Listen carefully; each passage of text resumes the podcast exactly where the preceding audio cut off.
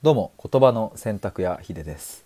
えーこうして毎日肩書きが変わってはまたいろいろ繰り返してっていうのを、えーやっているんですけれどもあの今回はですねこの言葉の選択やっていうふうに、まあ、言うきっかけにも、えーなったですね対話をちょっと振り返っていきたいなと思うんですけれども、え実はこの収録の直前まで、えスタイフのこうちゃんという方と、え対話をしていました。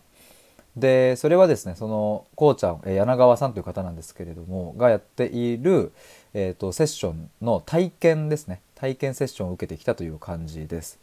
一応概要欄にリンク貼っておきますので飛んでみていただきたいんですけれども自分の名前で食べていくためのチャンネルというのを運営さされている方です。で今回の対話どんな対話だったかというとですね、えーちょっとそのページ、えー柳川さんのページ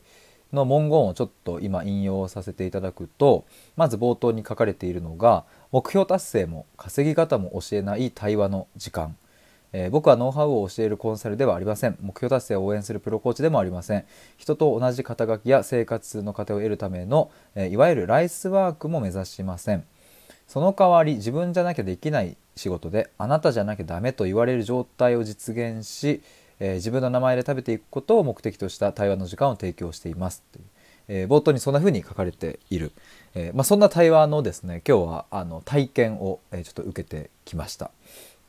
でそこで話したこと約2時間ですね、えーいろいろあるんですけれどもあの本当にたくさんの気づきと、えー初めてこう僕も言語化したなっていう言葉がと出会ったりとか、えーもう盛りだくさんででまだ全然こうね自分の中でもこうまとめきれてはないですけれども逆にこの今だからこそ出てくる言葉をこの収録に残したいなと思います。ぜひあのこのこうちゃん柳川さんのチャンネル皆さん聞きに行っていただきたいですしあの今ノートとか、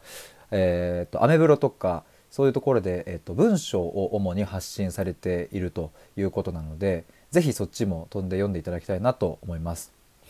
で今回はですね僕が話した内容というか目的としてはですねえっ、と僕は一体誰に届けたいのかっていうまあそのいわゆるターゲットのところですね。そこを大きなメインテーマとしてお話ししました。まず冒頭僕がですね、え誰にっていう部分と結果その届けた人がどのように変化していくのかみたいなところがまだまだイメージが、できないっていうことで、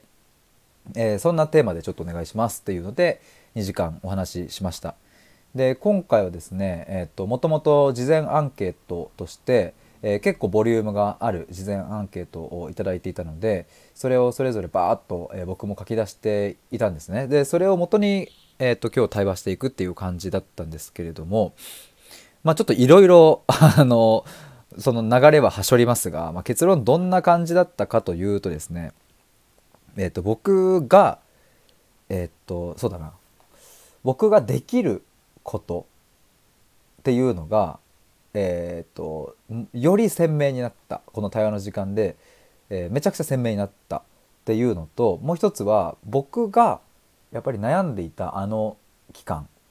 まあ10年ですね。僕暗闇のトンネルの中をさまよっているというのを15歳から25歳くらいまでだったのであの10年、えのあの感覚をもっと鮮明に僕は、えー、とそこを感じなきゃみたいな。そこが僕のできることだしっていうこととかまあいろいろそんなところがですね、えー、と結論ではこう整理されたのかなと、まあ、きっと多分これ話していくとまたいろいろボロボロ出てくるとは思うんですけれどもまず一つ目の僕のできることみたいなところで、えーとまあ、やっぱり僕はこの自己探求自己分析みたいなとこが得意だから、まあ、そんな話をしてたんですね。でまあここ最近もですね、えー、と僕が今業務委託で受けてる、えー、と転職支援のセッションをしている時に、まあ、その生徒さんから「あの一かけらも飾らないでお話ができてます」とかって言われて嬉しいんですよねとかっていう話をしたり大学時代とかからも含めてもあの初めて人生で初めてこんな話をしましたこういうこと言えましたっていう瞬間があるっていう話だったりそれは本当に命に関わる話とか、うん、正直人に話したらあの驚愕されてしまってドン引きされちゃうみたいな話とかを僕は結構聞いてきたなみたいな、まあ、ことがあってでそんな話をしている時にあのどうしてそれができると思いますか？みたいな話とかこう質問してくださったりとかする中でで、まあ、ちょっとそれもね全部一個一個ちょっと追って話していきたいんですけど長くなっちゃうので、えー、とまとめるとですねあの結果的にやっぱ僕はそういう誰にも言えないこと、えー、ずっと封印してきたものを、えー、ポップに聞けちゃうっていうこれ結構ならではじゃないですかみたいなことあを言ってもらったんですよね。でえ、ー、と柳川さんこうちゃん的には、えっと自己分析って結構大変苦しい辛いみたいなあのイメージがあるけれどそれが、えーと、僕とねヒデさんと話すとあのそのイメージが変わる変わるってすごいその変化量って結構すごくないですか？みたいなことも言ってもらってあなるほどと結構それはあるなと思ったんですよね。で僕自身その変化量をしているっていう話も、えーと、と今日柳川さんに引き出してもらってというのも僕は今自己分析をえー、していないんですよね。厳密に言うとそれどういうことかというと自己分析をってあのするものじゃなくなったっていうことですね。大学生の時とか社会人になった時とかまだ自己分析ってするものだったんですよね。つまり今から自己分析をするっていうノートに書いたりとか、えー、人と対話したりとかでも今の僕はですねもうなんかあの自己分析をするんじゃなくってもう目の前の事象だったり今感じていることが、えー、僕の深い部分とちゃんとアクセスリンクするようになってるからその経験が全て自己分析といえば自己分析っていうふうになっているっていう。だからそういうふうな僕はイメージを持ってるから自己分析に大変とか、えー、っていう感覚は持たないしむしろ楽しい新しい自分と出会えるって、えー、楽しいとかえー、っていう感じなんですよねみたいな。ただこの変化量は確かに大きいなと思いましたし、えー、もっと言うと自己分析っていう言葉すらも僕はもうそぐわない、えー、分析はなんかデータを集める感じですけれども僕がやっているのは分析ではなくて探求であるっていうことだったり、えそこら辺がこう分かってきたなみたいな話ですね。でこれが僕の結構できることだなと。だからあの例えば生きる意味について分かんなくなってしまったとかえもうどうにもこうにもいかないみたいな人たちにとってこの自己分析自分を知っていく自分を探求していくみたいなものが、まあ、提供できた時には、まあ、あのそしてそれが自己分析っていう言葉すらも使わないくらい自分のことを知れるようになった時には、まあ、結構な力になるなみたいなことはあの今日の対話の中で、えーと得たものですね。であとなんだっけいやそうだ僕のその悩みみたいな部分についてもやっぱり僕はその社会人になってからもずっとモチベーションの不在やる気がないみたいな感じでえっ、ー、とでもなんかやってるように見せるのだけはなんかやたらうまかったみたいな。その仕事してる風に見せるとか 怒られないようにやるみたいなことだけなんかその技術だけ伸びてって、え、でもただ自分としては何にもこうえー、と満たされない空虚感みたいなものをずっと抱えながらずっと苦しかったんですねそれはもう高校時代からずっと続いてたものだったんですけれどもやっぱりあの時の感覚から抜け出せたのってなぜかというとこの自己分析みたいなものを、まあ、ひたすらしたわけですよね。まあ、さっき、えー、表現したように、えーと自己分析ってするものではなくなったんですけれどもでもまあ明確にですね自己分析をうん、していたなって今振り返るとその時間は自己分析だったなみたいな。例えば去年の8月僕は母親と父親にブチギレをかまして、えー、初めての反抗期を迎えたんですけれどもその時なんていうのは、うん、一生懸命自分と向き合っていてまあその当時はね自己分析してるななんていうことは思わなかったけれど、まあ、今振り返ってみるとそれが自己分析になってたなとかって思うんですけれど。でもなんかそうやって自分のこうめちゃくちゃ苦しい期間を抜け出してきたっていうのはやっぱり自分を知っていくことだったし対話していくことだったなって思うともう一度僕あの時の頃の、えー、トンネルの中にいて暗闇をさまよっていた頃のあの感覚をもう一度自分の中に呼び覚まそうと。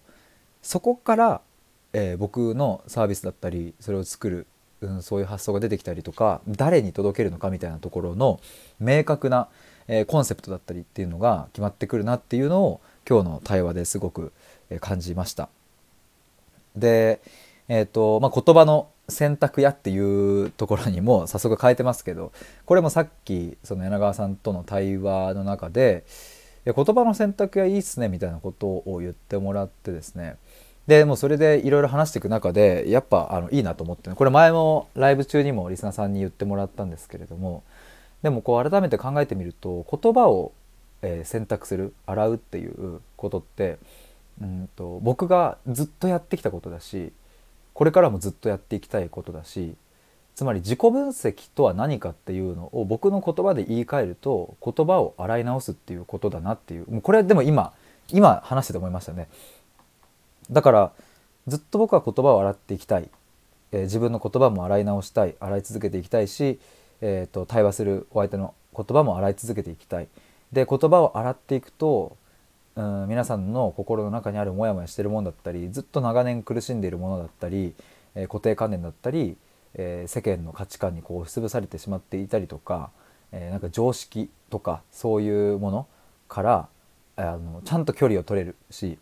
自分にとっての言葉をちゃんと獲得できるっていうそれが本当に僕たちに生きる指針を与えてくれるしこの正解も不正解もないこの世の中の中で生きていくための自分ならではの正解をちゃんと持てるっていうふうに僕は思うので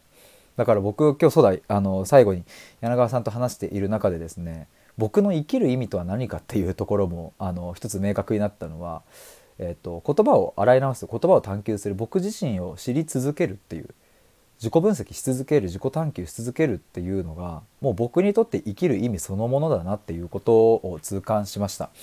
だからだから僕は他の人の言葉も洗っていきたいしでそんな中で他の人の生きる意味みたいなものその人にとっての生きる意味みたいなものが見つかったらそんな嬉しいことはないなと思いますしそういうふうな対話を作っていきたいなっていうふうに思いました。ちょっとまたあの今日いろいろ話したテーマは振り返ってですねこれからあのライブ配信とかでもしようと思いますしあの今日の夜、まあ、もう夜ですけれども あの遅い時間21時とか22時とかくらいかにちょっと自己分析って皆さんどんなイメージありますかみたいな、えー、そんなライブ配信もちょっとしてみようかなと思います。えー、そんな感じであの綺麗にはまとまりませんでしたが今日はえー、アウトプットディレクターこうちゃん、えー、自分の名前で食べていくためのチャンネルのこうちゃんですね、えー、柳川さんとお話をさせていただいてその振り返りと今感じていることを率直に話してみました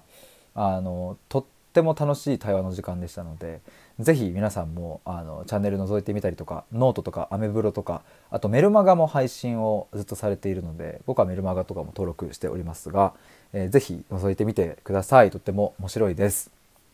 ということで、えー、今回は、えーと、台湾の振り返りの配信をさせていただきました。以上です。バイバイ。